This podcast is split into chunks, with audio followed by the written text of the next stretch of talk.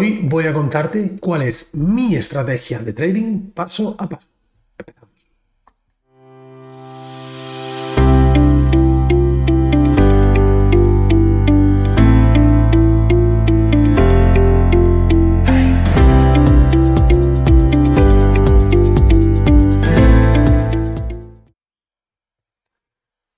¿Qué tal amigos? Buenas tardes. Un placer estar aquí una semana más en el podcast de Psicología y Trading. Hoy un podcast especial porque os voy a desvelar cuál es mi estrategia de trading, qué pasos sigo uno a uno para tomar mis decisiones de entrada al mercado y sobre todo también cómo podéis hacer vosotros para, eh, digamos, adaptar eso pues a vuestras necesidades, a vuestro estilo de trading, en definitiva, como siempre digo, a vosotros mismos, ¿de acuerdo?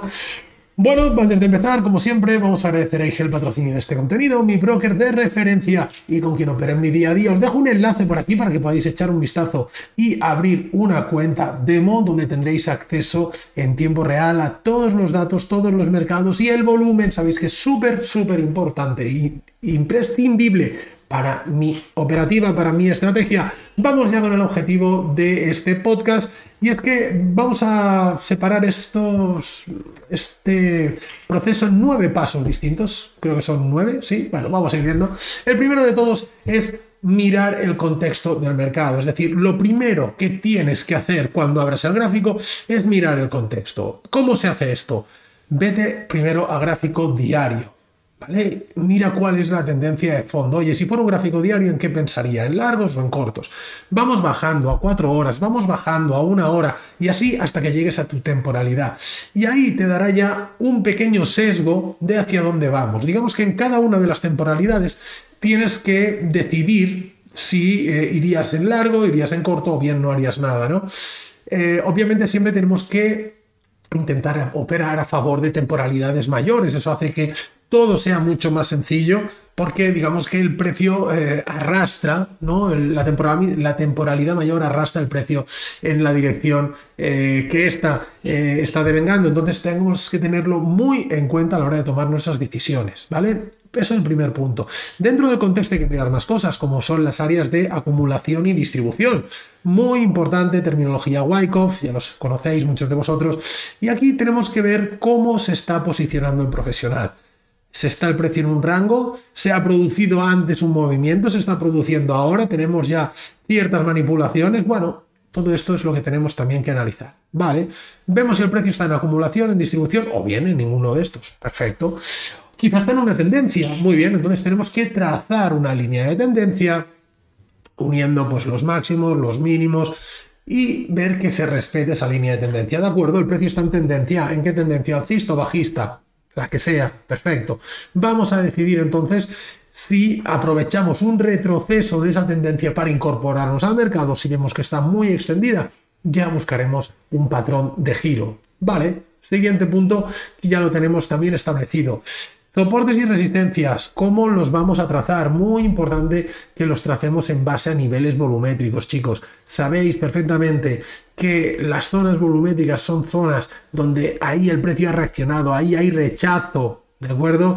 Y al haber ese rechazo, hace que cuando el precio vuelva a llegar a esa zona, vuelva a encontrar nuevamente el rechazo y así se forman los soportes y resistencias. De verdad, súper, súper importante que tracemos esto de una forma correcta, ¿de acuerdo? Todo esto que hemos dicho es solo el primer punto, ¿vale? Que es el contexto. Siguiente punto, volúmenes relevantes.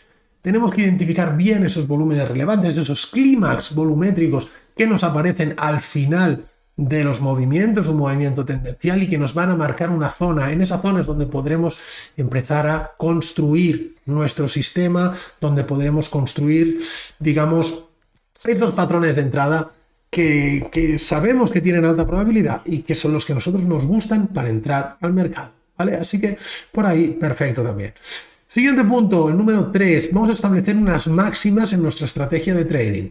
Algunas de mis máximas, por ejemplo, es no ponerme corto contra Vs o no ponerme largo contra Vs invertidas, no operar contra volúmenes, operar a vela cerrada, todos estos son aspectos que tenemos que tener en cuenta en nuestro día a día, en nuestro trading, en nuestra toma de decisiones.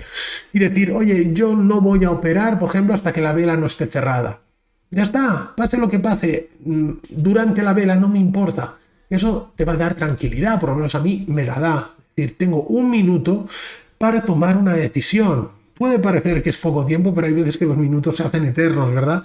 Pero sé que durante esos 60 segundos tengo tranquilidad. En los últimos segundos tomaré una decisión y tendré otro minuto para reflexionar. Lo que me cuesta más, eh, como mínimo a mí, es estar constantemente en cada segundo tomando una decisión en función de lo que hace la vela. Eso para mí es perseguir al precio y eso es algo que no nos gusta, ¿vale?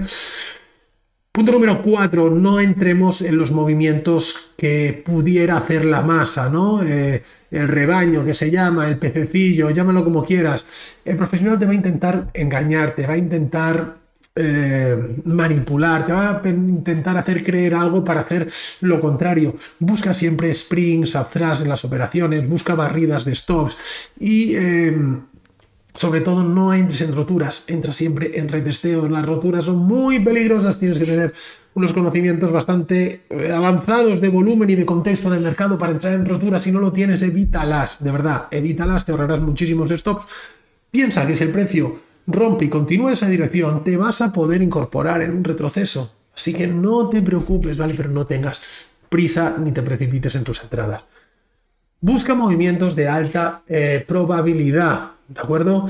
Aquí hay entradas que obviamente son más seguras que otras. Eh, yo cuando tomo una entrada, em, digamos que muy segura, con un stop más amplio, voy a buscar un ratio 1-1. Cuando es una entrada un poco más arriesgada, voy a buscar un ratio superior para que, digamos, compense ese mayor riesgo que estoy asumiendo, porque es una, no es una entrada tan segura, compense el posible eh, beneficio que sea más grande, ¿no? Porque para mm, asumir el mismo riesgo, pues entonces me voy a buscar una entrada más segura y ya está. Si asumo un riesgo adicional es porque quiero mm, ganar algo adicional, ¿de acuerdo?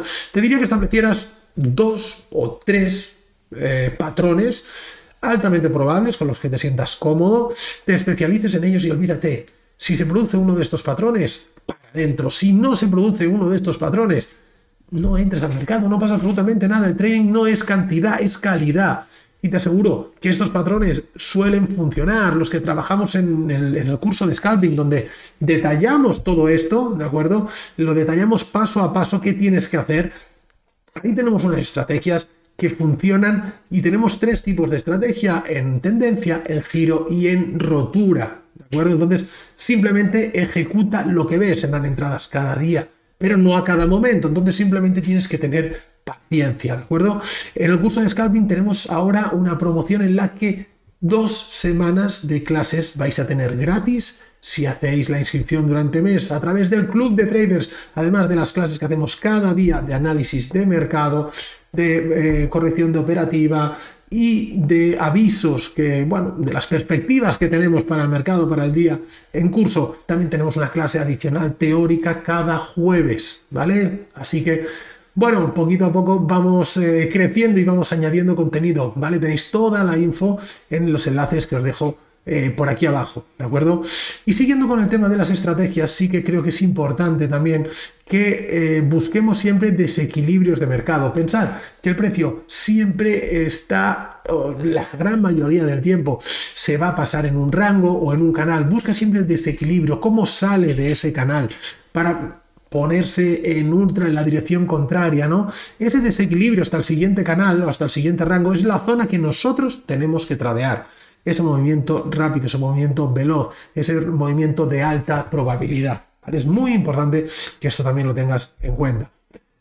Vamos a definir bien el riesgo y vamos a definir bien eh, qué ratios eh, vamos a buscar. Yo, por ejemplo, en un ratio, en una operativa scalping, en futuros sobre índices, busco un ratio 1-1 con un 2% de mi cuenta de riesgo y de beneficio. En una operativa eh, más eh, tendencial, como puede ser en materias primas, en Forex o en otros activos, Ahí arriesgo un 1% de mi cuenta, pero voy a buscar ratios superiores porque es un tipo de operativa más tendencial. Es algo que también tenéis que tener en cuenta, ¿no? Es algo que yo también tengo muy definido. Y punto número 7, creo que es ya, es uno de los más complicados, que es establecer cuál es tu salida del mercado. ¿En qué momento vas a salir del mercado? ¿Por qué? Lo que no puede ser que cada día salgas porque te parezca algo, porque te dé miedo, porque tengas tanto ganado. Ves a buscar algo. Yo, por ejemplo, tengo un 1-1 en scalping o bien ver un volumen relevante si es que no ha llegado ahí.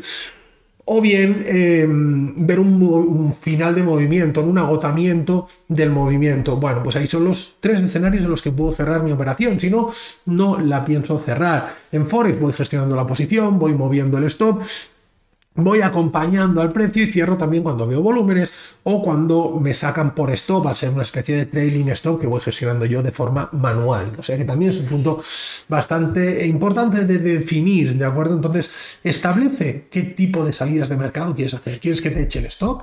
¿Vale? Que lo vas moviendo, lo vas moviendo, lo vas moviendo hasta que al final te echan con beneficio.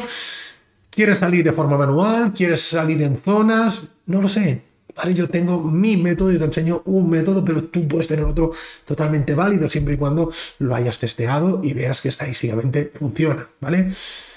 Punto número 8, psicotrading, vamos a trabajarlo cada día, cada día hay que hacer pero podemos unir el 8 y el 9, ¿no? Eh, trabajar el psicotrading y registrar estadísticamente eh, tus resultados. Apunta cada día lo que has hecho, cómo te ha ido, cómo te has sentido, qué aspectos tienes que mejorar.